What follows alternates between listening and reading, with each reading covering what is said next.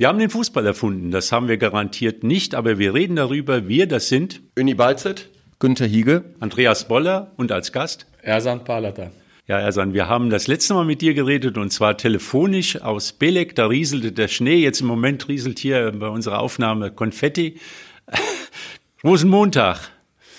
Hast du da irgendwie eine Beziehung zu? Oder feierst du jetzt noch nach, was am äh, Samstag zu feiern war? Nein, ehrlich gesagt, ich habe keine Beziehung dazu. Ähm, wir haben es ja auch schon vorher ein bisschen besprochen, äh, was Karneval bedeutet, äh, was das für eine Auswirkung dann hat. Ich kriege das natürlich dann mit, unmittelbar in der Nähe des Karnevals. Ähm, ja, ich selber habe das jetzt nicht äh, mitgefeiert oder feiere das jetzt auch nicht. Aber ich verfolge das Ganze und mit großen Augen und mit großer Interesse. Und von daher äh, gucke ich, wie ja, alles vonstatten geht. Als gebürtiger Berliner näherst du dich immer mehr so dem närrischen Zentrum. Wie war das denn auf der Rückfahrt von Rödinghausen nach dem 4 zu 0 Sieg, nach dem Sieg, der schon am Platz groß gefeiert worden ist? Haben die Jungs da Karnevalsmusik aufgelegt oder haben sie im Bus ein bisschen gefeiert? Ja, es war eine sehr gute Stimmung. Ich würde jetzt nicht sagen, dass die Jungs großartig gefeiert haben. Es war ausgelassen. Es war natürlich auch eine gewisse Erschöpfung da.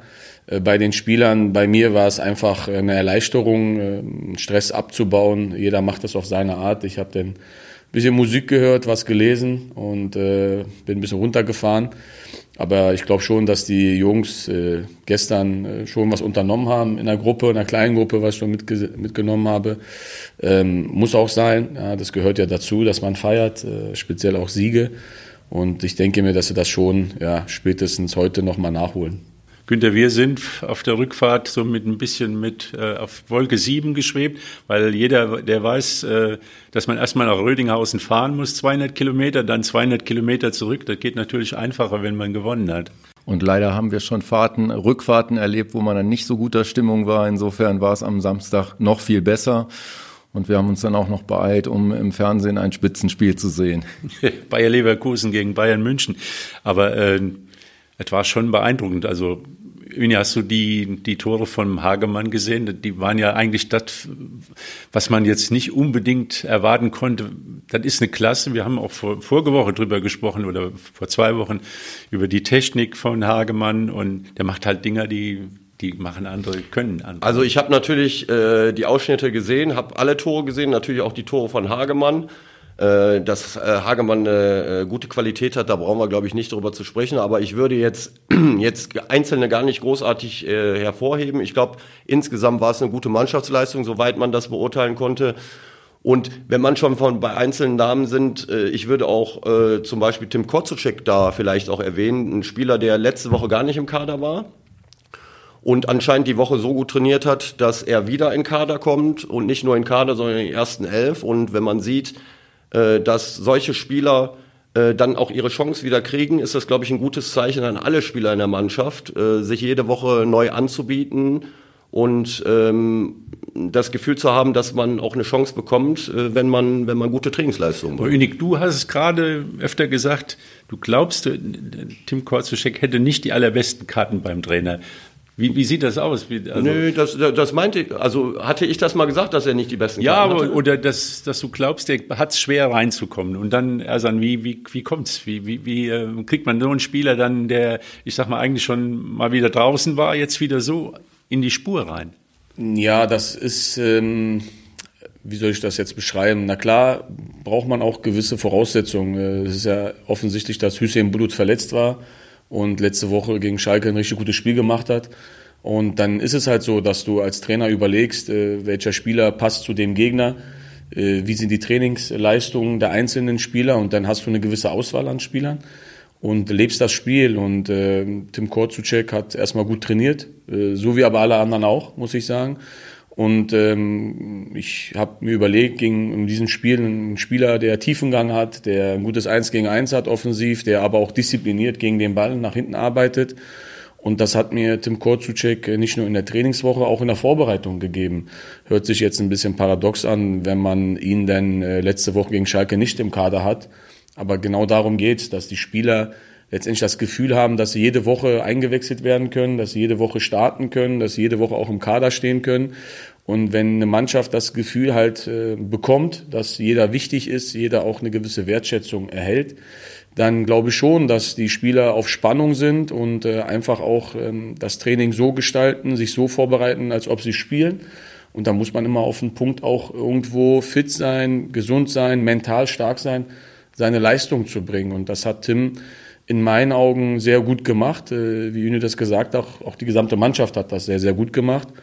Und ähm, das ist erfreulich, auch im Zusammenhang jetzt, äh, dass Tom Gerkens dann frühzeitig ausgewechselt werden muss, äh, Adai Erjan reinkommt, ein richtig gutes Spiel macht, wo man weiß, als ehemaliger Spieler, dass das immer nicht so einfach ist, aus der Kalten heraus in ein Spiel reinzugehen, das schon läuft. Äh, und das ist aber genau das, was wir erreichen wollen, mit den Spielern immer wieder drüber sprechen, die darauf vorbereiten, äh, wie gesagt, jede Minute auch zu nutzen auf dem Platz, weil da können sie wirken, da können sie zeigen, dass sie in die Mannschaft gehören. Und das machen wir bis dato sehr gut, nicht nur jetzt in den zwei Pflichtspielen, sondern auch in den Testspielen. Und ich hoffe, dass wir das aufrechterhalten können. Wichtig finde ich aber auch, dass man dann performt als Spieler und äh, offensichtlich hast du es geschafft, dem Tim Kortzucek die richtigen Weisungen irgendwo mitzugeben.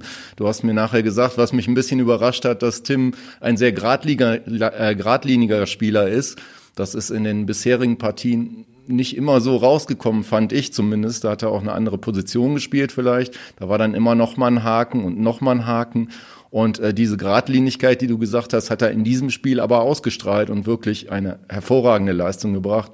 Äh, Im Prinzip zwei Assists, weil auch das, äh, ähm, auch das zweite Tor, da war er beteiligt, das hat er mit eingeleitet. Das erste Tor hat er den direkten Assist gemacht dann auch beim 3 zu 0 sofort abgeschlossen. Also diese Gradlinigkeit war plötzlich da. Ähm, hast du ihnen was vorher nochmal ähm, genau mit auf den Weg gegeben? Klar, hab ich, haben wir es gemacht, äh, was wir von ihm erwarten, warum er spielt. Und genau das äh, war halt der Grund, dass er, wie gesagt, einen gewissen Tiefengang hat, äh, ein gutes Tempo-Dribbling hat, ein gutes 1 gegen 1 offensiv lösen kann. Und darüber hinaus finde ich auch einen guten Torabschluss hat, was er bis jetzt noch nicht unter Beweis gestellt hat. Aber dazu gehört ja auch ein bisschen Glück und auch so ein bisschen Selbstvertrauen bei den Spielern. Und ich habe ihm halt gesagt, dass er das äh, nicht als Chance sehen soll, sondern wir sind überzeugt von ihm, dass er der richtige Spieler dafür ist. Und äh, dass am Ende auch dann so gekommen ist, dass er an Toren beteiligt war, auch selber ein Tor geschossen hat, äh, stärkt natürlich auch uns und auch ihn in seiner Position. Ähm, aber wir sind schon darauf bestimmt, dass wir den Spielern natürlich gewisse Sachen mitgeben, der Mannschaft gewisse Sachen mitgeben, auch natürlich äh, Zuspruch aussprechen, Selbstvertrauen aussprechen, äh, immer wohl wissend, dass das natürlich dann am Spieltag auch äh, ja, funktionieren sollte und der Spieler auch die Leistung bringt. Aber nochmal, bis jetzt äh, machen es die Spieler gut, äh, die, die auf dem Platz stehen, die, die, unter, die auch die Jungs dann unterstützen von außerhalb. Und das äh, führt dazu bei, dass man dann, wie gesagt, ein gutes Gefühl halt auch in der Mannschaft hat. Und ähm, entscheidend ist, dass wir das aufrechterhalten können. Uni, du kennst dich aus in der, ja, im Kopf von Trainern. Du bist selbst Trainer. Da kommt ein Trainer in der, in der Winterpause zu einer Mannschaft, wo man unter den Erwartungen geblieben ist, vielleicht auch, auch unter den Möglichkeiten, übernimmt die Sache und hat dann die ersten beiden Spiele, die laufen. Was gibt das für, ein, für eine Ausgangsposition für den Trainer jetzt innerhalb der Mannschaft? Was glaubst du, wie die Mannschaft jetzt tickt? Was für ein äh, wie sie sich jetzt zum Trainer positioniert? Also ich glaube, dass das erstmal äh, keine einfache Situation war für Arslan, als er übernommen hat, weil äh, die Hinrunde jetzt nicht unbedingt zufriedenstellend gelaufen ist. Es war ja klar, wenn ein Trainer freigestellt wird, dann ein anderer mit Christian Britschow übernimmt, der dann äh, zwei oder drei Spiele macht. Man dann aber die Entscheidung trifft, dass er nicht weiter Trainer der ersten Mannschaft bleibt und dann extern halt einen neuen Trainer holt dass das keine einfache Situation ist. Und ich würde das jetzt gar nicht äh, auf die beiden Pflichtspiele reduzieren, sondern ich würde das die, die komplette Vorbereitung da auch mitnehmen. Und ähm, natürlich ist es so, wenn ein neuer Trainer kommt, dann ist man als Spieler gespannt, was ist das für ein Typ, wie geht er die ganze Sache an. Und ähm, wir hatten ja in der Vorbereitung äh, während des Trainingslagers äh, in Belek hatten wir ja schon mal drüber gesprochen. Ich finde, anhand der, äh, des Spiels gegen Meppen konnte man eine klare Handschrift erkennen, die Ersan reingebracht hat. Also äh, was ein System angeht, was die Art und Weise, wie man Fußball spielen will, äh, konnte man eindeutig sehen. Und ähm, ich habe einfach das Gefühl, dass ähm, auch, äh, weil wir gerade über Korzuschek äh, gesprochen hatten, und es geht gar nicht um Korzuschek an sich, sondern um das Grundsätzliche. Ich habe schon das Gefühl, dass die Spieler äh, merken, dass der Trainer versucht, gerecht zu sein. Also man kann nicht immer hundertprozentig natürlich jedem gerecht werden und dass jeder seine Chance hat, äh, auf Einsatzzeiten zu kommen. Und ähm, das sieht man auch, finde ich, an so einem Jubel nach Toren. Und das hat man jetzt am Samstag eindeutig gesehen nach den ersten beiden Toren, auch nach dem dritten Tor, wie äh, auch Leute, die draußen sitzen, sich für den Kollegen freuen, der auf dem Platz gerade ein Erfolgserlebnis hatte. Und ähm, das sind so kleine Zeichen. Und wenn dann natürlich die Ergebnisse auch noch stimmen, was natürlich extrem wichtig ist, vielleicht sogar mit das Wichtigste, dann äh, entwickelt sich so ein Gemeinschaftsgefühl. Und wir können viel über Taktik, Taktik sprechen oder individuelle Qualität, aber für eine Fußballmannschaft ist mit das Wichtigste ein Gemeinschaftsgefühl. Und das ist im Moment, glaube ich, ähm, es hat mich auch an, an was erinnert. Also im letzten Jahr hatte der WSV ähnliche Geschichte, aber der Rückstand auf Münster und die Chance an Münster nochmal ranzukommen war noch äh, geringer. Und dann war ein Spiel in Aachen und der WSV gewinnt 4-1 und der Stiepermann macht ein Sensationstor, also ein, ein, wahnsinniger Spielzug über Hagemann, der reinspielt. Stiepermann. Und die ganze Mannschaft jubelt mit ihm. Also das machte damals auch die Mannschaft stark. Also dieser Jubel, diesen Spieler auch zu feiern. Äh, das war ja da so ähnlich. Die hätten den Hagemann ja am liebsten hochgenommen, auf die Schultern gepackt nach dem Tor. Aber wie hast du das Tor? Das muss man ja auch bei aller äh, ja, Taktik und so, aber so ein Tor ist ja auch nochmal ein emotionaler Moment. Wie hast du das Tor überhaupt gesehen, wie er den da reingezirkelt hat? Also, Hagemann zweites Tor. Hagemann zweites ja, klar, Tor. Ich war das sind ja so Tore, da geht einem das Herz auf als ja, Fußballer. Also ich hatte eine sehr gute Perspektive, muss ich sagen. Ich habe äh, die Flugkurve des Balles äh, gesehen und als der Ball wirklich äh, vom Fuß äh, los war und äh, Richtung Tor geflogen ist, dachte ich mir, das wird ein geiles Tor. Und genauso war es ja auch gewesen. Und ähm, ich muss sagen, ich habe es genau gesehen. Er schaut auch vorher kurz hoch und äh, schaufelt den Ball da rein. Er man nimmt jetzt nicht viel, äh, ich sag mal so, Schnelligkeit beziehungsweise eine Schussgewalt an, sondern legt das halt wirklich da rein, schaufelt den Ball da rein und das war, wie gesagt, in der Entstehung auch ein tolles Tor und auch in der in der Finalisierung von, von Hagemann ein sehr guter Torabschluss. Der ganze Spielzug war ja auch. Ja, ja Terrazino macht's auch gut. Also ja, blockt den so ein bisschen ja. und legt ihm den natürlich auch, auf seinen äh, rechten Fuß dann. Ne? Ja, und, vorher auch der äh, Pass von Korzuschek. Genau. genau. Aber das äh, erste Tor war nach meiner Meinung, aber hatte sehr viel mit Taktik zu tun. Ich finde, du hast äh, durch die Aufstellung die rechte Seite gestärkt oder gefestigt. Also äh, Demming hatte nach meiner Meinung auch vielleicht die Aufgabe, sich möglichst in diesem Recht, auf der rechten Seite aufzuhalten. Korzuschek und Hanke, die haben nach meiner Meinung so ein Dreieck gebildet, was immer wieder äh, durchgekommen ist, was besser ist als zwei Mann, die immer wieder die Linie runter wollen, waren die dritte Anspielstation, die ein bisschen zentraler war. Und da sind ja auch die äh, viele gute äh, Szenen daraus entstanden. Ja, und da sind wir wieder bei Taktik dann halt, ne? das gehört dann auch dazu. Äh, es ist schon so, dass ich ähm, viel darauf Wert lege, dass wir ein organisiertes Flügelspiel haben. Und dazu brauchst du natürlich auch Personal und äh, gewisse Positionierung innerhalb des Spiels. Und ähm, das trainieren wir natürlich auch, das besprechen wir, das äh, schauen wir uns bei auf Videos an, wie wir das machen.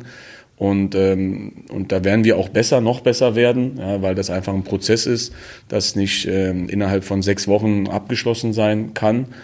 Und äh, von daher ist das auch schon irgendwo trainiert und auch, ähm, ich sag mal, angelernt, dass wir das auch so haben möchten. In der Umsetzung final ist es natürlich die Qualität äh, der Spieler, das ist ganz klar. Und äh, deswegen gucken wir schon, dass wir da nicht stagnieren und stehen bleiben, sondern auch weiterhin uns da entwickeln. Äh, was ich aber auch erwähnenswert finde, das dritte Tor zum Beispiel. Ähm, Rödinghausen versucht hinten rauszuspielen und äh, der WSV stellt im Grunde genommen zu, die Spieler sind hellwach, dann wird dieser Ball gespielt, wo Demming im richtigen Moment, Demming war es, glaube ich, äh, raussticht im Grunde genommen, dem genau zuschnappt. Also darauf wartet ihr ja im Grunde genommen, um diesen Ball zu attackieren. Er den Zweikampf sauber gewinnt, zum Glück sauber, weil manchmal neigt man dann dazu, auch irgendwie so ein Foulspiel zu machen. Er macht's geschickt, spielt Korzucek an, der macht's überragend, äh, Einzelaktionen und macht das Tor im Endeffekt auch gut. Und ich finde auch, ähm, dass man grundsätzlich nach einer 2-0-Führung kurz nach der Halbzeit trotzdem drauf bleibt, um wirklich das Dritte zu machen und sich nicht zurückzieht und sich darauf ausruht, wir führen 2-0, wir warten mal so ein bisschen, dass man aktiv versucht, auf das Dritte zu gehen und das dann auch klappt, meiner Meinung nach. Ja, sehr gut, sehr gut analysiert, äh, kann ich sagen, weil genau das war auch die Ansprache von uns äh, in der Halbzeitpause, dass wir jetzt nicht uns äh, zurückziehen wollen, sondern auch unseren Stil weiter beibehalten wollen. Und da ist es egal, ob du 2-0 führst, vielleicht 1-0 zurückliegst, weil wir haben eine Art und Weise, wie wir Fußball spielen wollen, die die Spieler auch auf dem Platz umsetzen und gut umsetzen und das angenommen haben. Und das wollten wir zweite Halbzeit fortführen. Und äh, das ist halt auch äh, das, was wir erreichen wollen. Äh, weit weg von unserem eigenen Tor verteidigen, äh, hoch anlaufen. Klar muss eine Mannschaft auch oder die gegnerische Mannschaft äh, da mitspielen und Fußball spielen wollen. Und das hat in dem Moment Rödinghausen gemacht. Sie haben es halt versucht, äh, flache Spieleröffnung, sage ich mal, zu betätigen. Und äh, genau in dem Moment waren wir halt wirklich präsent, haben den Zweikampf gewonnen, sind gut angelaufen, haben dann auch die nötige Ruhe gehabt, äh, den Ball an Mann zu bringen, in dem Fall äh, Demming an, an Korzucek und der dann auch die individuelle Qualität, ähm, das äh, Tor dann zu machen. Aber das ist äh, genau das, was du beschrieben hast. Äh, so wollten wir auch zweite Halbzeit spielen. Und äh, wir haben das dann sehr souverän äh, die zweite Halbzeit komplett äh, runtergespielt, wo wir aber auch aktiv waren und nicht nur verwaltet oder auf Zeit gespielt haben. Ja, und einem hat es besonders gut getan, dass er zu Null gespielt hat. Da ist der Mann, der hinten in der Kiste drin steht. Ich habe immer so das Gefühl, wenn ich so auf der Tribüne sitze, habe ich so Sensoren und spüre so, was die Spieler fühlen. Und bei dem Paul Graver hatte ich dann immer schon mal Bedenken, diese Sorge zu spüren, dass irgendwas schiefgehen könnte. Und je mehr der gute Aktionen hat, umso weniger denke ich über den Torhüter nach. Und das könnte so ein Zeichen dafür sein, dass er die Kurve jetzt so gekriegt hat. Das muss man ja alles verstehen. Ein junger Spieler, der jahrelang praktisch die Nummer zwei ist und irgendwann mal in dieses kalte Wasser und dann auch möglichst äh, schwimmen, nicht untergehen. Da tut dem natürlich gut, wenn die Jungs vorne äh, ihm helfen. Aber er hat auch wirklich ein, zwei Sachen rausgeholt, mit dem Fuß, mit, mit der Hand, äh, einen über die Latte gelenkt.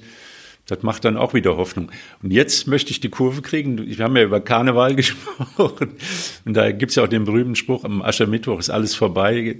Da geht's am Freitag schon wieder los und schon wieder ein unangenehmer Gegner. Ja, genau. Aber ich würde natürlich das aufgreifen zu Paul auch noch mal was ja. sagen wollen.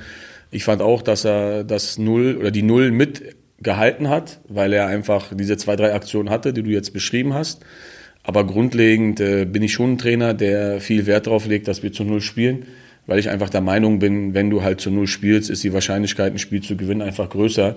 Und dafür muss man halt viel tun. Und äh, ich merke einfach äh, innerhalb der Mannschaft, dass äh, das, was wir vorleben, ähm, so diese Rettermentalität zu haben, unbedingt kein Gegentor zu bekommen, weil kein Gegentor zu bekommen und äh, ein Gegentor zu verhindern, kann genauso wertvoll sein, wie ein Tor zu schießen. Und wenn man das verinnerlicht und jeder Einzelne auf seiner Position viel dafür tut, äh, um halt kein Gegentor zu bekommen, dann machen wir vieles richtig im, im Gesamten. Und da zählt jetzt nicht nur der Torwart und äh, die Viererkette, sondern auch, äh, es fängt da halt vorne an, dass wenn ich mal überspielt werde, ja, ich sag mal, so gut es geht, so weit es geht, auch Anschluss äh, zu bekommen an die Mannschaft. Und das machen die vorderen Spieler auch gut momentan. Und äh, man sieht einfach, dass da eine Bereitschaft da ist, äh, zu Null spielen zu wollen. Und wenn wir diese Gier weiterhin aufrechterhalten können, dann macht mich das auch äh, zuversichtlich im Hinblick auf Freitag gegen Köln, um den Bogen jetzt dahin zu spannen, äh, dass wir uns da vernünftig vorbereiten, weil es ist eine spielstarke Mannschaft, die wirklich individuell mit talentierten Spielern bestückt ist, äh, die ein gutes Tempo aufweisen kann am Spieltag und das gilt es halt wirklich erstmal zu verhindern, aber natürlich auch unseren eigenen Spielstil auf den Platz zu bringen. Ja, Kölner bestimmt eine Tacken stärker noch als Schalke, U23. Jungs, die äh, vielleicht noch gar nicht aufgegeben haben, dass sie vielleicht noch mal einen Sprung in die Bundesliga schaffen in dieser Saison noch, weil bei Köln vieles in Bewegung ist. Wie sieht's denn mit den angeschlagenen Verletzten aus? Äh, Püttlik kein Thema noch nicht wahrscheinlich. Äh, Bulut? Ja, ich denke, Kevin Püttlik wird noch einen gewissen Zeitraum brauchen. Er hat immer noch ein bisschen Beschwerden oder Schmerzen im hinteren Oberschenkel. Tom Gerkens ist ähm, heute, glaube ich, MRT, wo wir dann eine genaue Diagnose haben, ähm, was für eine Verletzung er hat. Und ansonsten, Hüseyin Bulut hat jetzt äh, gestern beim Training mitgemacht. Ich denke mir, dass er morgen mit der Mannschaft komplett einsteigen wird und einsteigen kann. Äh, und dann werden wir gucken, wie gesund wir durchkommen bis zum Freitag.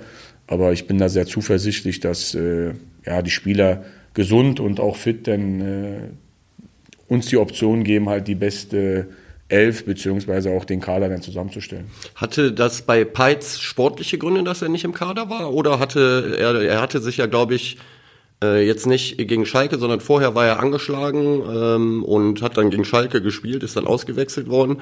Die Tatsache, dass er jetzt nicht im Kader war, hatte rein sportliche Gründe oder? Ja, das war rein sportlich. Okay, alles klar. Also keine Verletzungs. Nein, äh, nein. okay. Ja, nee, Spieler geben dir die Qual der Wahl jetzt, oder? Ja, das ist gut. Immer mehr. Ja, das ist natürlich erfreulich, muss man sagen. Es ist schwer, ganz ehrlich, weil letztendlich äh, bin ich auch keine Maschine, sondern ein Mensch, der auch Gefühle und Herz hat. Und ich will ja keinem was Böses tun, auch keinem Spieler. Aber ich äh, denke, dass ich für den Verein und für die Mannschaft das Beste äh, mir letztendlich äh, überlege und dann auch Entscheidungen treffe. Und ein Trainer da zu sein, äh, bedeutet ja nicht, dass man irgendwelche Entscheidungen einfach nur so trifft, sondern man geht gewisse Szenarien dann durch, äh, wie so ein Spiel stattfinden kann, wie so ein Spiel läuft, äh, welche Einwechslungen man dementsprechend macht. Und, äh, und dann versucht man halt als Trainer für sich die bestmögliche elf beziehungsweise bestmöglichen Kader zusammenzustellen, wo man dann weiß, okay, den und den werde ich vielleicht einwechseln, je nachdem, wie das Spiel läuft. Und natürlich tut es mir weh, einen Spieler dann sagen zu müssen, beziehungsweise mit bekannt geben zu müssen, dass er nicht im Kader ist. Ähm, aber letztendlich muss man diese Entscheidung treffen.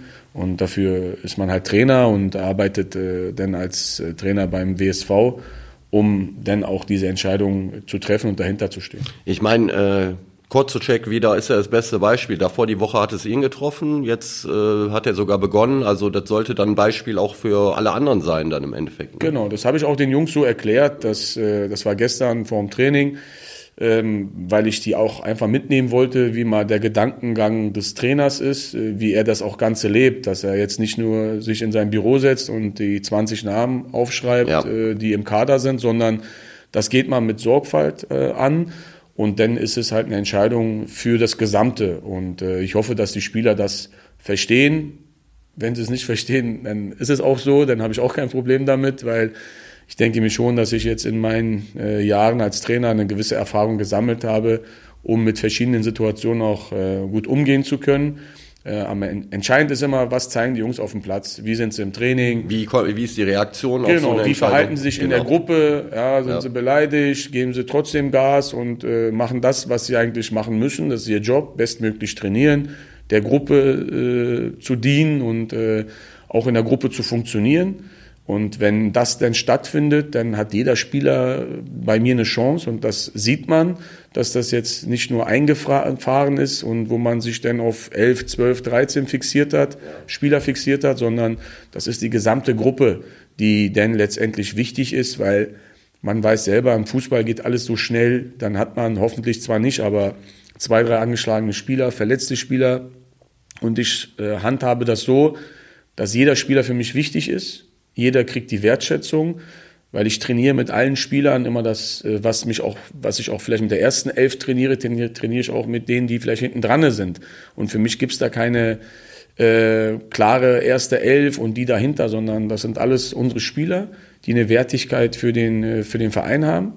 Und äh, ich muss das mit Sorgfalt angehen und äh, muss halt mit jedem auch irgendwo äh, klarkommen und von denen auch was erwarten, so dass sie es auch zurückgeben können. Aber die Bereitschaft, Verständnis zu zeigen, die sollte bei der Mannschaft ja auch relativ gut entwickelt sein, denn die haben ja dich oder den Verein auch in eine Situation gebracht, wo es eigentlich gar kein, keine Zeit mehr für Geschenke vorhanden ist oder man, du kannst, äh, du musst, bist ja fast gezwungen, das nächste Spiel, das nächste Spiel, das nächste Spiel, möglichst keine Schwächen mehr zu zeigen. Also es gibt keine Luft mehr für Gefälligkeiten. Und das, glaube ich, hat auch jeder jetzt kapiert. Also man kann nicht äh, nur, weil man irgendwie den Frieden im Kader erhalten will, jetzt äh, so und so aufstellen oder so und so die Spieler nominieren. Die, die, die, also dieses Polster ist weg. Das hat die Mannschaft aber auch mit. Ja, bestimmt. Ich weiß nur nicht genau, ob sich jeder Spieler dessen auch immer hundertprozentig bewusst ist, äh, ohne jetzt den Spielern da irgendwas aber wenn Negatives. Die meisten, wenn die meisten das Bewusstsein haben, dann ja, aber ich glaube, das muss halt äh, der Trainer oder die sportliche Führung dann auch vorleben und vorgeben, glaube ich. Also äh, natürlich ist das immer gut, wenn Spieler auch eigenverantwortlich sind und sich auch selbst an die eigene Nase packen, aber äh, ich glaube, das ist halt sehr wichtig, dass das äh, so ein bisschen vom, vom Trainerteam auch äh, vorgegeben wird. Und wenn es dann äh, Spieler geben sollte, die das überhaupt nicht kapieren, dann muss man wahrscheinlich auch Konsequenzen ziehen. Dann ist es halt auch so. Ich glaube, das ist im Profifußball und der WSV ist im Profifußball ein ungeschriebenes Gesetz, dass äh, wenn Spieler ähm, sage ich mal, sich nicht in den Dienst der Mannschaft stellen, ihr eigenes Süppchen kochen, dass sie dann auch damit rechnen müssen, dass sie äh, äh, äh, Konsequenzen ertragen müssen. Und damit meine ich aber jetzt nicht Peits oder Korzocheck, sondern grundsätzlich einfach. Aber jetzt sind wir ja bei der entscheidenden Frage, Günther, auch, was geht da noch? Also ist das wirklich möglich in der Regel? Du hast äh, etliche Spielzeiten miterlebt. Ist es möglich, bis zum Saisonende ohne Niederlage da durchzukommen oder ist das eigentlich nur Wunschdenken, selbst für einen starken WSV? Das ist immer möglich, natürlich, auch wenn es sehr schwer ist. Wir haben es jetzt gesehen bei St. Pauli, die waren, glaube ich, 26 Spiele ungeschlagen, wobei auch unentschieden jetzt natürlich wehtun würden, weil das auch ein Verlust von zwei Punkten ist. Ja. Ähm, möglich ist das immer, aber natürlich ist es schwierig und äh, natürlich hängt man dann auch ein bisschen von der Konkurrenz ab. Letzte Saison war Münster einfach dann auch äh, übermächtig. Die haben nichts mehr zugelassen, haben nichts mehr abgegeben das hat in dieser Saison lange anders ausgesehen. Jetzt im Augenblick sieht Beachen natürlich auch nicht schlecht aus, muss man sagen. Also die, die machen ja auch einen sehr stabilen Eindruck.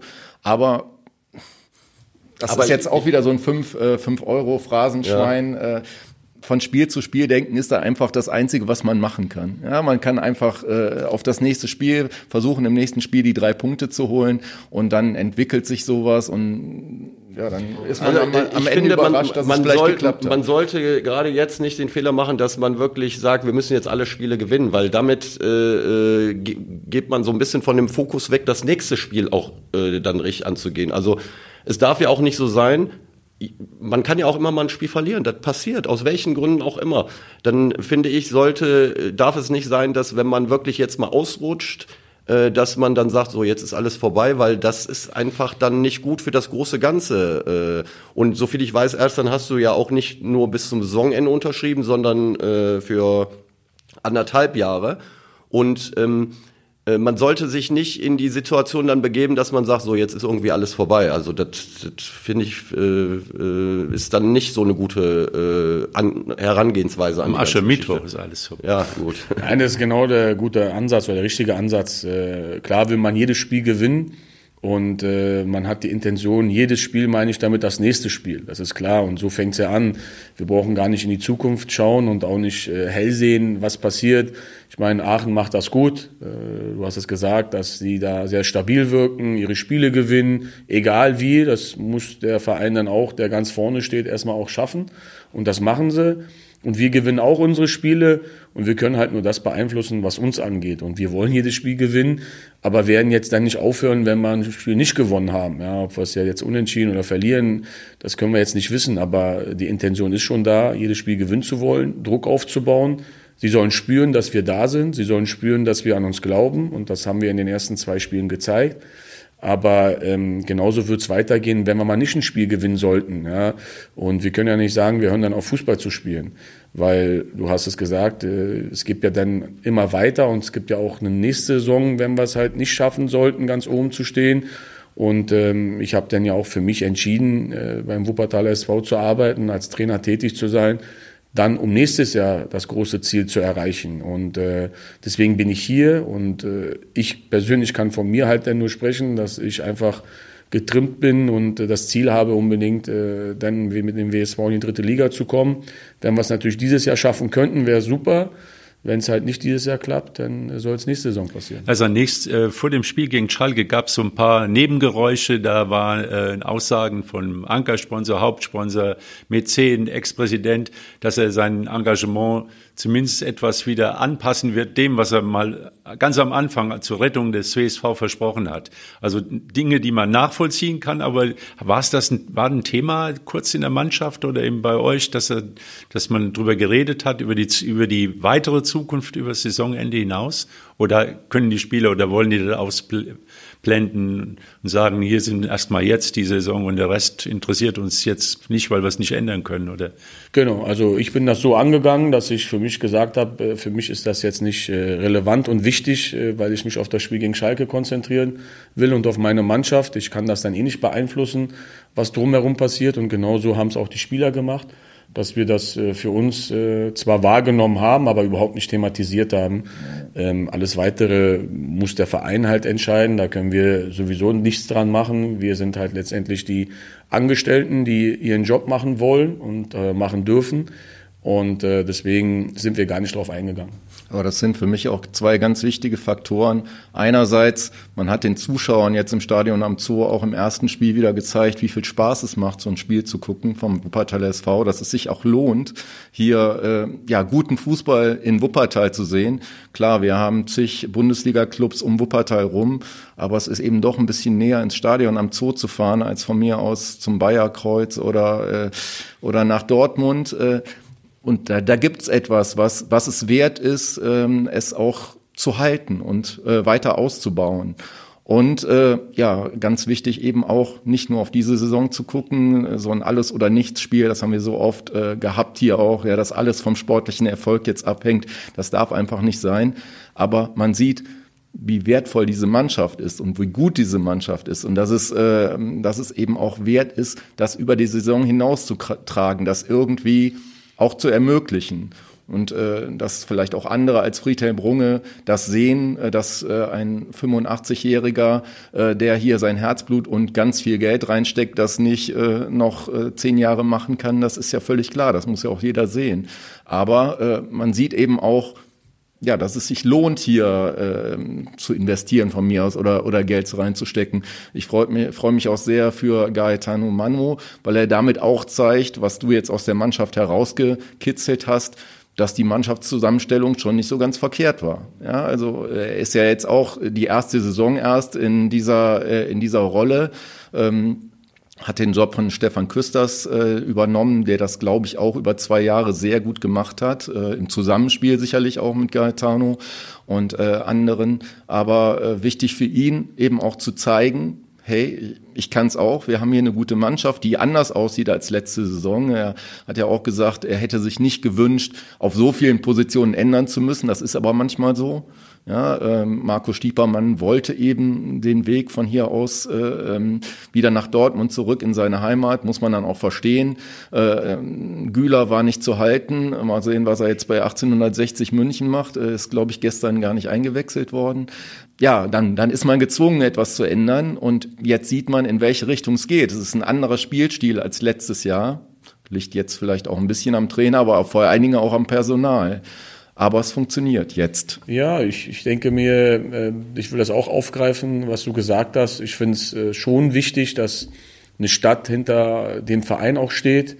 Äh, der Fußball, den ich vom Weiten hier registriert habe, was Wuppertaler SV angeht, hat schon eine Strahlkraft bundesweit, finde ich.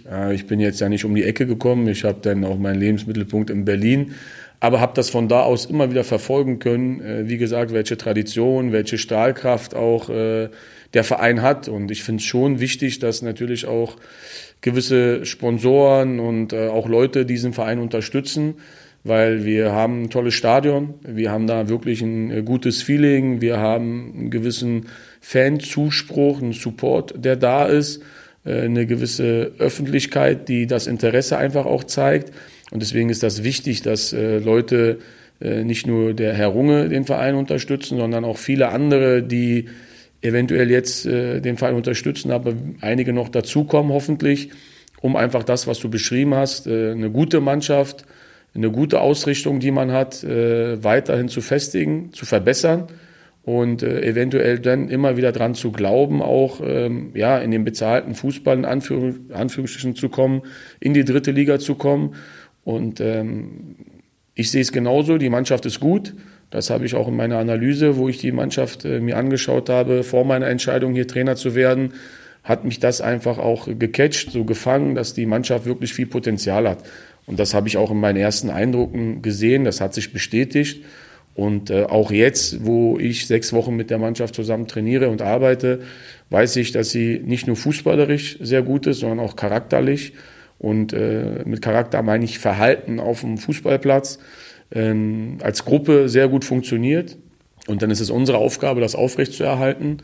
Und äh, ich denke mir, dass äh, der Verein äh, auch gewisse Unterstützung braucht und da auch Leute dann akquiriert werden müssen, um wirklich auch das große Ziel, was man hat als Verein, als Umfeld erreichen zu können.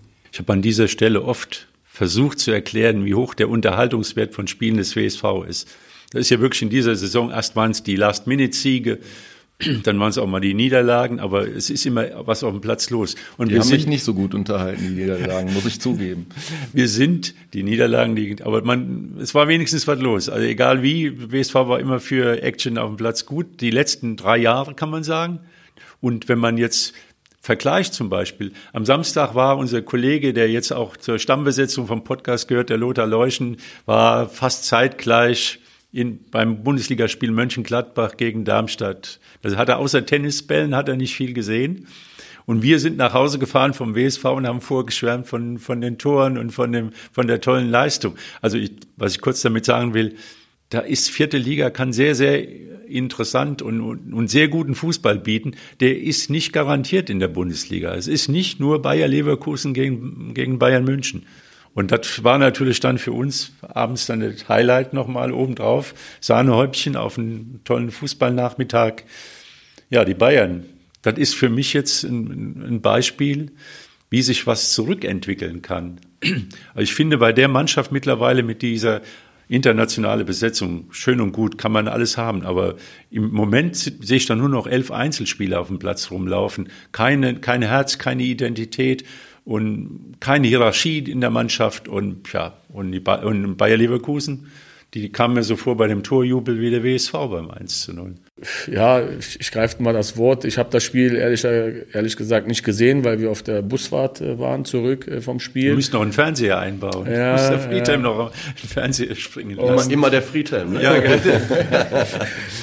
In den neuen Bus übrigens. Ja, ne? ja. Der neue Bus, genau. Ja, war mit äh, unser eigener Bus sozusagen, mit unserem Vereinslogo.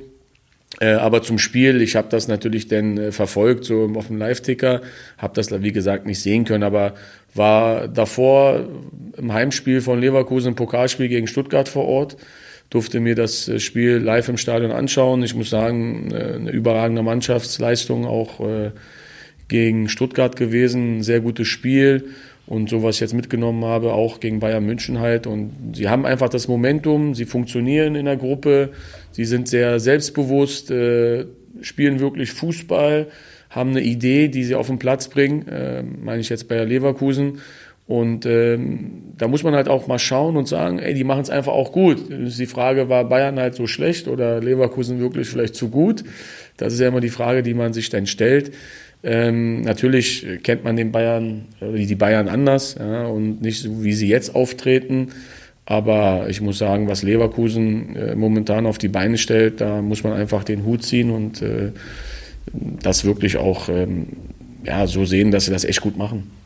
Aber die Bayern darf man nicht abschreiben und der Matchball ist immer der schwerste. Aber ich, Björn Borg hat mal erzählt, der fünfmal Wimbledon gewonnen hat, wie er irgendwie so ein super Match gegen McEnroe gespielt hat. Beim letzten Matchball ihm, hätte er den Schläger nicht mehr halten können. Also er wäre nicht mehr in der Lage gewesen, den Schläger festzuhalten. Also ich Weil glaube auch, dass da der, der letzte äh, Schritt. Naja, das äh, das ist noch nicht durch meiner Meinung nach. Die Bayern sollte man nicht unterschätzen, auch wenn Leverkusen verdient da oben steht. Äh, fünf Punkte sind nicht wenig, aber ein Spieltag könnte eventuell auch wieder dazu führen, dass äh, es nur noch zwei Punkte sind. Dann ist die Frage, wie reagiert Bayer Leverkusen? Aber ähm, was das Spiel am Samstag angeht, ich habe das Spiel gesehen und das war meiner Meinung nach hoch verdient. Ähm, Leverkusen muss man ganz ehrlich sagen, die haben nicht nur Offensivqualitäten, die sind auch defensiv sehr stabil. Also äh, da arbeiten sowieso alle mit, auch im Defensivbereich. Also auch die Offensivspieler arbeiten mit nach hinten und äh, grundsätzlich die Dreierkette beziehungsweise Viererkette mit Jonathan Tah unter anderem äh, die die Sechser, Chaka, Andrich in dem Fall oder Palacios, wenn er spielt, die machen es überragend. Und die haben halt ihren Stil. Und ich finde, die haben auch so, ja, wie soll ich das sagen, so einen Killerinstinkt in Anführungsstrichen Vielleicht ist das eine Geschichte, die der neue, der, der Trainer da auch so ein bisschen mitgebracht hat, weil der hat ja in seiner Karriere einiges gewonnen und ähm, Leverkusen galt ja viele Jahre als so ein Verein, der immer sehr äh, talentierte Spieler hat, gute Spieler hat, äh, aber wenn es dann drauf ankam, irgendwie so äh, den Kürzeren gezogen hat. Und dieses Jahr, glaube ich, äh, sieht es ein bisschen anders aus. Das ist das Einzige. Der Druck wird sicherlich nochmal groß werden. Wenn sie irgendwann mal straucheln, dann wird sofort auch medial äh, das Wort von Vizekusen wieder rausgezogen. Da können wir schon sicher drauf sein. Mag sein, ja, aber, ähm, aber die äh, haben jetzt so viel Selbstvertrauen ähm, und haben einen Trainer, der halt diese, diese, äh, diese Gefühle im Fußball kennt. Äh, der hat bei Real Madrid, Bayern München, Liverpool gespielt. Äh, und ich hoffe, ich wünsche mir, dass Bayer Leverkusen deutscher Meister wird. Alleine schon, damit Bayern mal nicht deutscher Meister wird. Damit es mal einen anderen deutschen Meister gibt, äh, meiner Meinung nach. Und die Frage ist halt, was passiert jetzt auch in München? Ne? Also da ist ja auch viel äh, Dampf drin. Ne? Ja, das ist für dich als Bayern-Fan eine harte Saison heute. Ja, Elstern ist Bayern-Fan. Bin ich als Bayern-Fan einer. Äh, ich bin überhaupt kein Bayern-Fan. Okay. ich sag, wir hätten mal einen gefunden. Nein, nein, Hätte nein, mich jetzt auch gewundert, dafür, dass ich so sympathisch finde.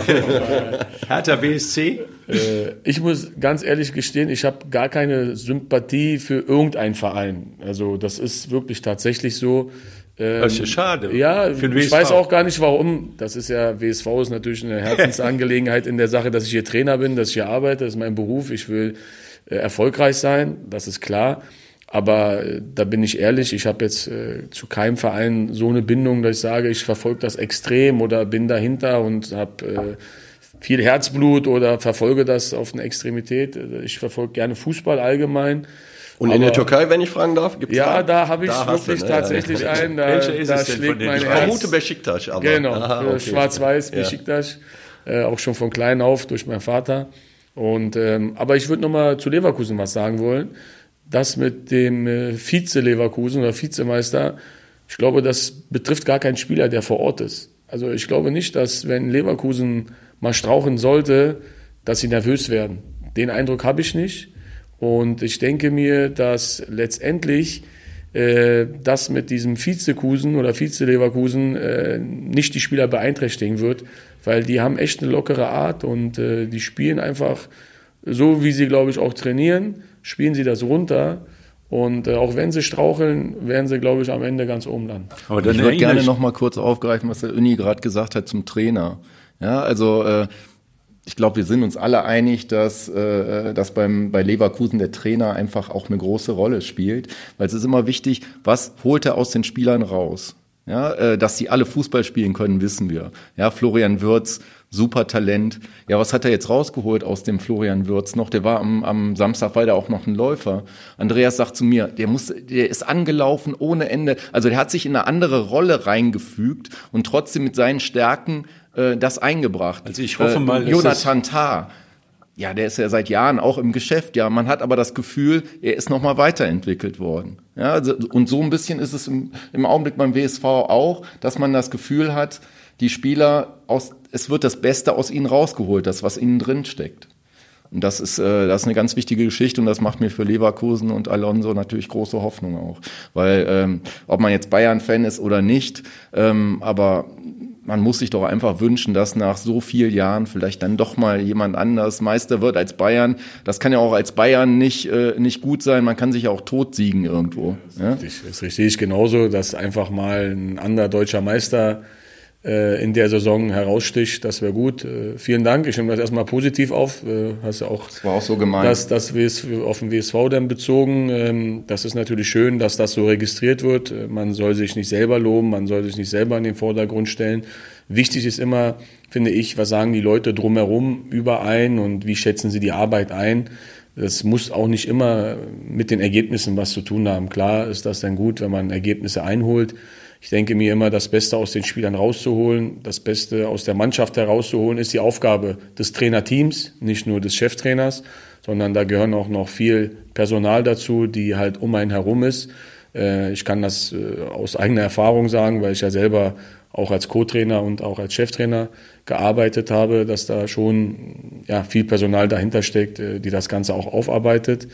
Und das ist der Hauptgrund auch oder die Hauptbeschäftigung eines Trainers, um bestmöglich äh, die Mannschaft oder von der Mannschaft was rauszuholen und von den Einzelspielern was rauszuholen.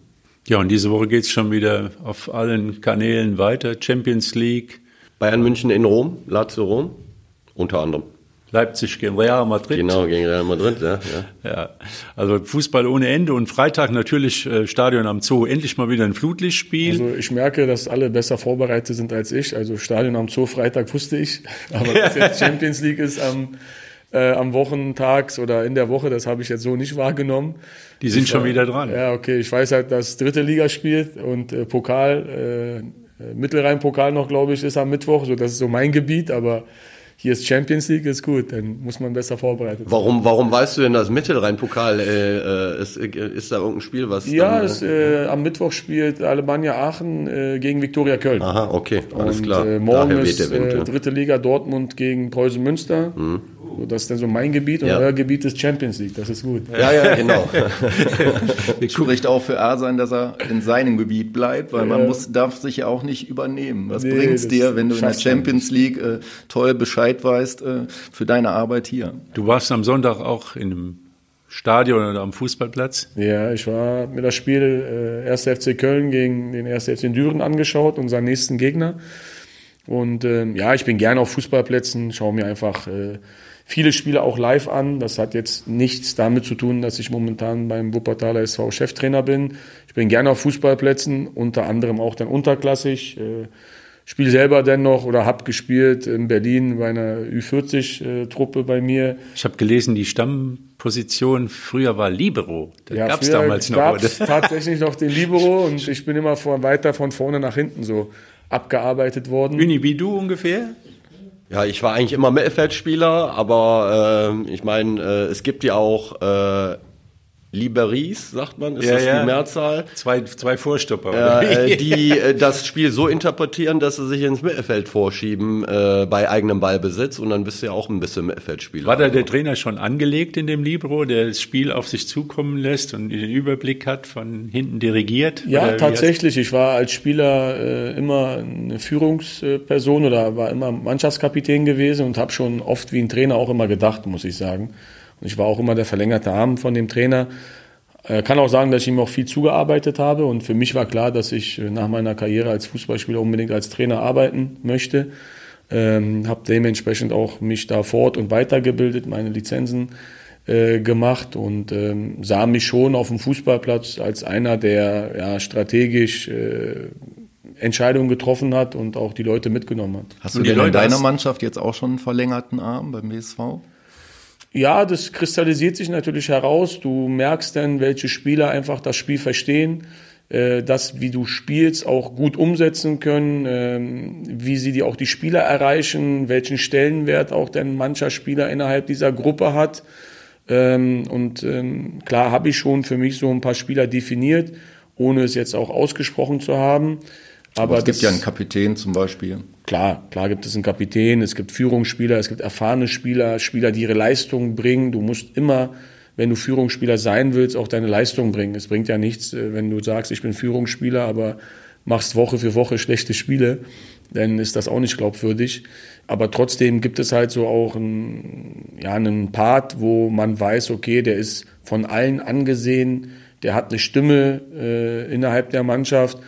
Aber nochmal, das wird sich nicht innerhalb von sechs Wochen für mich abschließen. Das ist halt ein Prozess, weil es gibt ja auch Phasen, wo man nicht so gut performt, äh, wo man vielleicht nicht spielt. Wie verhält sich der Spieler in dieser Gruppe, wenn er mal nicht berücksichtigt wird? Ne? Ist, dann, ist halt dann doch anders, als wie man es sich gedacht hat.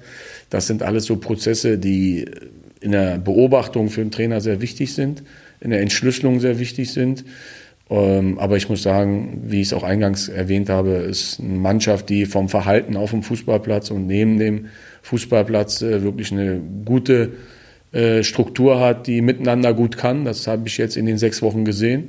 Und ähm, deswegen passt das momentan auch sehr gut. Also an den Eindruck haben wir auch, denn ein Parameter, wie eine Mannschaft tickt und welchen Charakter hat, ist auch, wie sie sich mit den Journalisten gegenüber verhalten.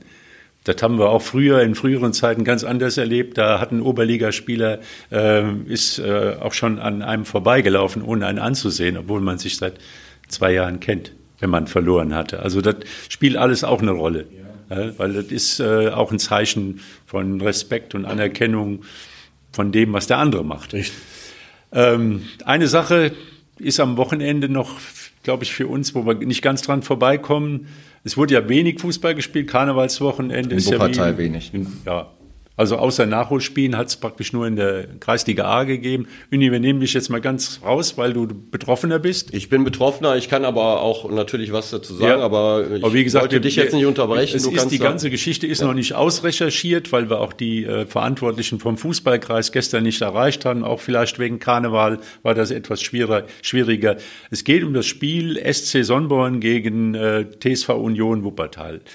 SC Sonnborn liegt zurück 0 zu 1 bis zur 90. Minute und dann gibt es einen sehr fragwürdigen Freistoß. Das kommt alle Wochen vor auf Fußballplätzen, es wäre nichts Besonderes. Die Sache hat aber eine Vorgeschichte. Also nach allem, was wir wissen, ist der Schiedsrichter, der diese Partie gepfiffen hat, äh, Spieler von Türkgücü Felbert, einem direkten Konkurrenten vom TSV Union im Kampf um den Aufstieg in der Kreisliga A. Das ist ein Dreikampf im Prinzip an der Spitze SSVG Felbert 2, Türkgücü Felbert und TSV Union. Die drei Mannschaften haben noch die Chance aufzusteigen. Es steigt nur einer auf. Und der TSV Union hat unseren Informationen nach zuvor beim Verband oder beim Kreis gebeten, dass dieser Schiedsrichter nicht angesetzt wird, weil man um diesen möglichen Interessenkonflikt weiß und schlechte Erfahrungen aus der Hinrunde gemacht hat, wo man das Gefühl hatte als TSV Union, dass man ähm, ja zumindest bei fragwürdigen, äh, einige fragwürdige Entscheidungen oder immer zugunsten des Gegners äh, gepfiffen worden ist. Und dann kommt ein Spiel, wo der Eindruck beim TSV Union entsteht, dass genau das passiert, dass der äh, Schiedsrichter ganz klar irgendwie Einfluss nehmen, nimmt oder nehmen will und das Ganze noch äh, getoppt wird, dass dann praktisch die Spieler vom, von der ersten Mannschaft von Türkgücü Felbert am Spielfeld dran stehen und dann die sozusagen die Beeinflussung von außen oder der, der Druck von außen noch größer ist und dass das Ganze halt eine komplette Fehlansetzung war und dass man den, ich sag mal, im Normalfall Bundesliga zum Beispiel darf kein Schiedsrichter aus einem Landesverband ein Spiel einer Mannschaft pfeifen. Also der Robin Braun, unser Zweitligaschiedsrichter, dürfte nie Fortuna Düsseldorf pfeifen oder ja oder genau.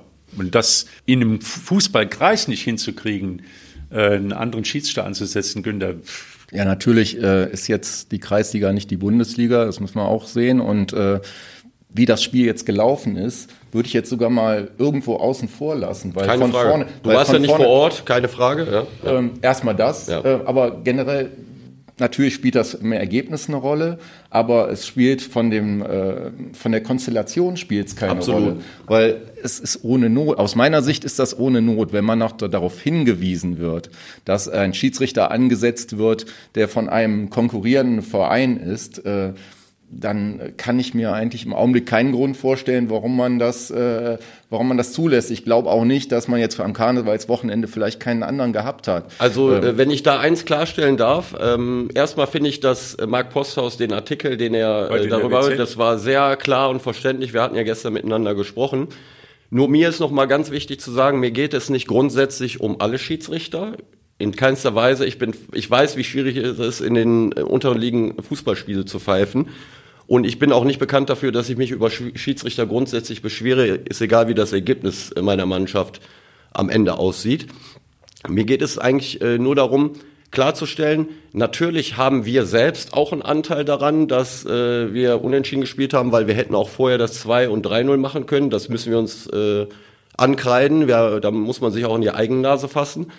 Mir geht es eigentlich nur um die Konstellation an sich, dass uns jemand pfeift, der gleichzeitig Spieler eines Vereins ist, der unser Kontrahent um den Aufstieg ist. Und wir haben da einfach das Gefühl, dass wir dann nicht gerecht äh, behandelt werden. Und das hatten wir auch letzte Woche äh, anhand äh, von einigen Mails dem Verband versucht klarzumachen. Da wurde überhaupt nicht drauf eingegangen. Und am Ende ist es dann so, äh, bei dem Spiel gestern war es dann so, dass äh, ich das Gefühl hatte, dass in der letzten Viertelstunde beim Stande von 1-0 für uns alles dafür getan wird, dass wir dieses Spiel nicht gewinnen. Und ähm, auch die Art und Weise, wie der Schiedsrichter mit uns insgesamt umgeht, das war in der Vergangenheit auch schon so der Fall, ist äh, ein klares Zeichen meiner Meinung dafür. Äh, und äh, Wie gesagt, mir geht es nicht grundsätzlich um die Schiedsrichter, sondern mir geht es um diesen einen Schiedsrichter, der meiner Meinung nach daran interessiert ist, dass sein eigener Verein, da wo er auch selbst Fußball spielt, im, bevorteilt wird. Und das sage ich Da auch verstehe ich dich, Uni, Ja. aber ich, ich würde jetzt nicht mit Unterstellungen arbeiten in irgendeiner Weise. Ähm, die Konstellation geht einfach nicht. aus Ja, aber das Die reicht geht mir ja schon, wenn man nicht. das Ja, akzeptiert, ja. dass diese Die Konstellation, Konstellation nicht geht. geht nicht, das würde mich jetzt auch Aber Gün, das wird interessieren. dann ja. mit Sicherheit so sein, dass du morgen, spätestens übermorgen, dass dann noch Heute. eine Stellungnahme vom Kreisverband eingeholt wird, dass man nochmal eine Begründung für diese Ansetzung bekommt. Auch wie, wie der Günther schon sagte, wir, wir haben es nicht gesehen. Du bist äh, Augenzeuge gewesen, das ist dein subjektiver Eindruck. Ähm, Und man muss auch immer sehen, äh, es ist Kreisliga, ja, es ist kein Bundesliga-Schiedsrichter. Fehlentscheidungen können immer passieren. In der Bundesliga Ja. gibt's ja auch Fehlentscheidungen. Gibt auch Gottes. Fehlentscheidungen und deswegen, äh, das, das muss man immer sehen. Es geht Aber deswegen um habe die ich ja, deswegen habe ich ja auch gesagt, ich will nicht alle Schiedsrichter da äh, natürlich. Mir geht's um die Konstellation, dass es eigentlich nicht sein darf, dass uns jemand pfeift, der gleichzeitig in dem anderen Verein als Spieler äh, Genau, und das ist ja der Punkt, TSV Union. Ich glaube, ihr habt euch in dieser Saison und in den letzten Jahren nichts zu Schulden kommen lassen, dass ihr als Verein gilt, der, ich sag mal, äh, auf Randale, äh, der irgendwelche äh, Umwege einschlagen will, sondern geradlinig halt der Sport im Vordergrund steht. Und dann habe ich kein Verständnis dafür, dass man dieses nicht berücksichtigt. Aber gut, das muss der Verein, kann das, äh, der Verband kann das begründen und das werden wir abwarten. Das weiß ich nicht, ob der Verband das begründen kann. Das werden wir sehen im Endeffekt, ob die, die das begründen können.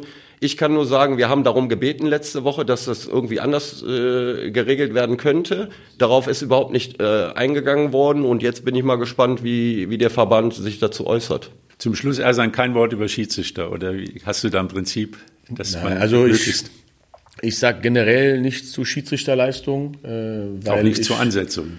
Ja, zur Ansetzung. Ich kann jetzt natürlich, versuche ich das für mich zu realisieren. Äh, und äh, ja, die Frage ist, äh, warum ist man nicht drauf eingegangen? Äh, was hätte man oder wie hätte das Verband anders lösen können? Weil es ist schon für mich auch komisch, wenn ein Spieler der konkurrierenden Mannschaft äh, Spiele von anderen Gegnern dann äh, leitet wo man aber auch vielleicht darauf hingewiesen wurde. Das habt ihr ja gemacht, so wie ich es verstanden habe.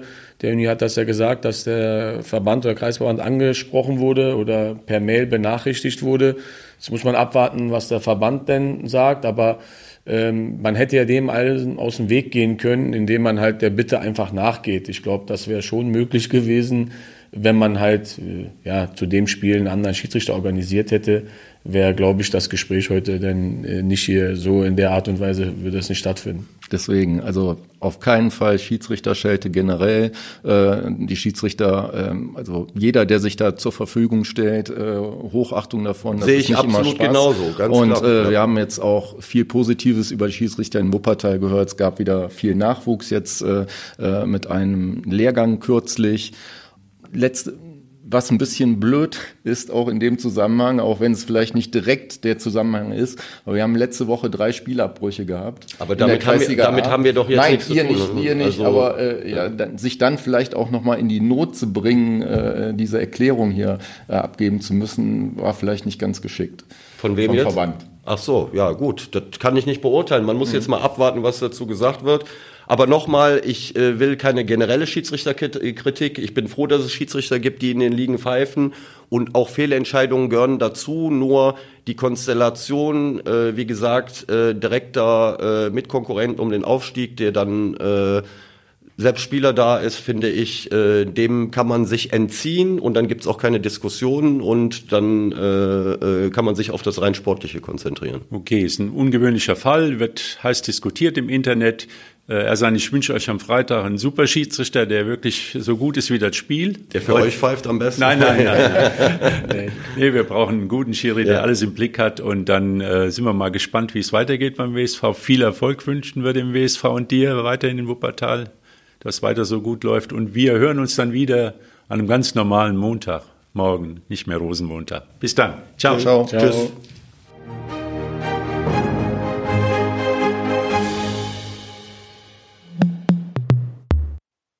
Dies ist ein Podcast der WZ.